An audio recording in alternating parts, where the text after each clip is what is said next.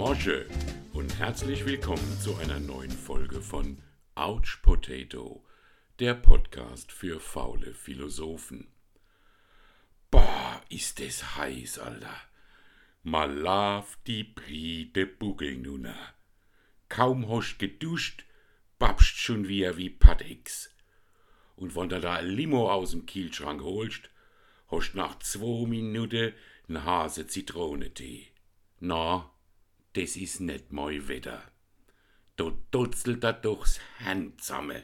Das wird natürlich noch beschleunigt, wenn du n Aluhut trägst, is ja klar. Hat man ja gesehen am Samstag. 20.000 Leid auf de Dippeparat in Berlin. Wir sind die zweite Welle, stand auf einem Schild.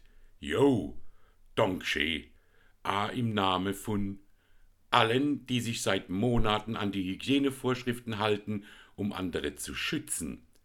Allen, die in medizinischen Berufen arbeiten und sich wieder total über Applaus freuen werden allen Risikopatienten, die sich weiter zu Hause isolieren müssen, allen Kulturschaffenden, die eine zweite Welle kaum überleben werden, und allen Gastronomen und Veranstaltern, denen der Arsch endgültig auf Grundeis gehen wird.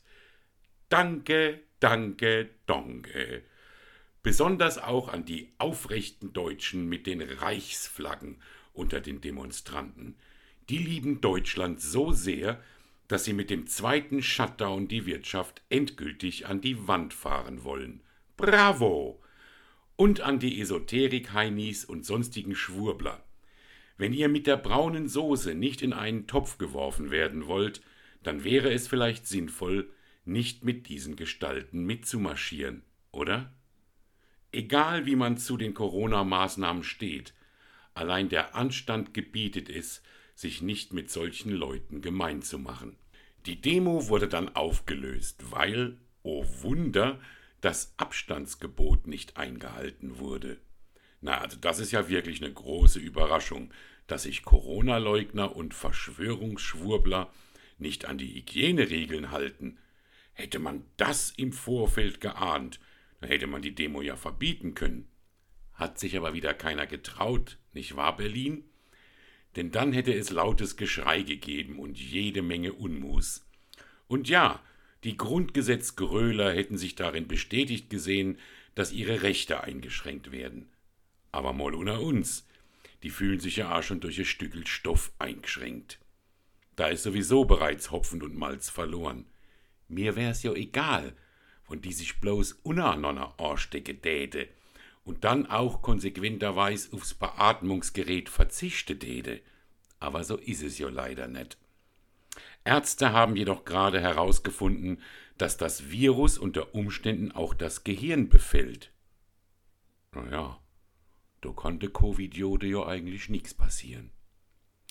Hoffen wir mal, dass unsere Gesellschaft den kleinen Anteil Bekloppter gut verträgt und immerhin waren ja 80 Millionen bei der Gegendemo zu Hause auf der Couch.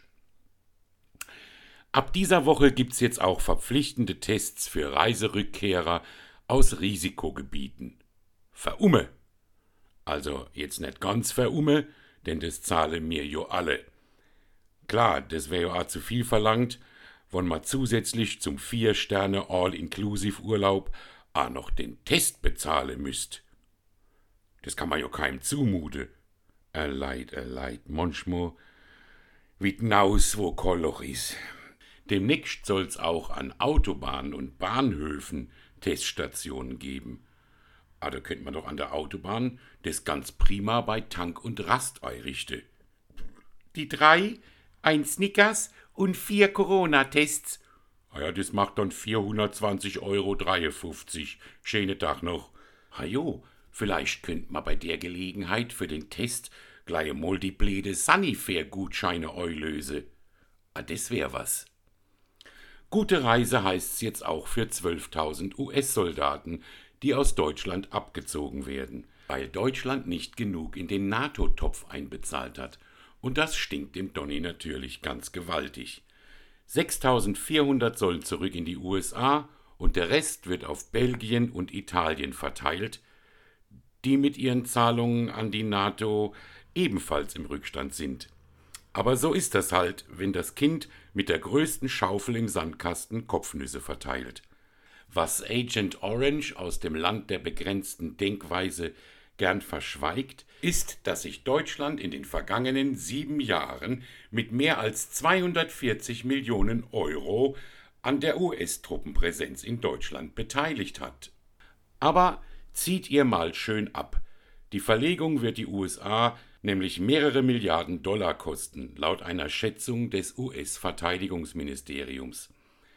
Dass Rechnen und Denken allgemein nicht die größte Stärke des quergekämmten Schwachmaten im Weißen Haus ist, ist inzwischen ja hinlänglich bekannt. Niemand mag mich, beschwerte er sich bei einer Pressekonferenz angesichts seiner schlechten Umfragewerte. Tja, Doofnald, die Wahrheit tut manchmal weh. Aber hey, ab Januar hast du wieder viel mehr Zeit zum Golfspielen. Alles wird gut. Von einem Unsympathen zum nächsten. Die Schweizer Staatsanwaltschaft hat ein Strafverfahren gegen FIFA-Präsident Gianni Infantino eröffnet. Dabei geht es um nicht protokollierte Treffen mit dem Leiter der Schweizerischen Bundesstaatsanwaltschaft Michael Lauber 2016 und 2017, als die Bundesanwaltschaft gerade gegen die FIFA wegen der WM-Vergaben an Russland und Katar ermittelte. Lauber ist gerade nicht zu erreichen. Das Netz auf seiner eigenen Karibikinsel ist einfach sehr, sehr schlecht. Gegen Infantino wirkt Sepp Blatter so harmlos wie der Opi aus der Werthers echte Werbung, der augenzwinkernd nur ein paar Bonbons in Goldfolie verteilt hatte. Sollte Infantino untertauchen, ist er aber leicht wieder einzufangen. Einfach genügend 500-Euro-Scheine bis zum Gerichtsgebäude auslegen. Oh, und auf der Unsympathenliste gibt es ja noch einen. Clemens Tönnies. Kaum war das Verbot von Werksverträgen für Firmen über 50 Mitarbeiter verabschiedet worden, wurde bekannt, dass Tönnies bereits Mitte Juli zwölf Tochterunternehmen gegründet hatte. Tja, der Schlingel. Aber diesmal war unsere Regierung schlauer, denn die Ausnahmen gelten ausschließlich für Handwerksbetriebe, sprich den kleinen Schlachterei-Familienbetrieb. Saudum gelaufen, Clemens. Ah, und da ist ja noch einer aus dem Club der Unsympathen. Gauleiter, äh, Gauland will nicht mehr für den Bundestag kandidieren, weil er die Zukunft der Partei pessimistisch sieht. Er könne, Zitat, die Partei nicht zusammenhalten. Ja, es gibt also auch noch richtig gute Nachrichten in dieser Zeit. Aladon, bis demnächst.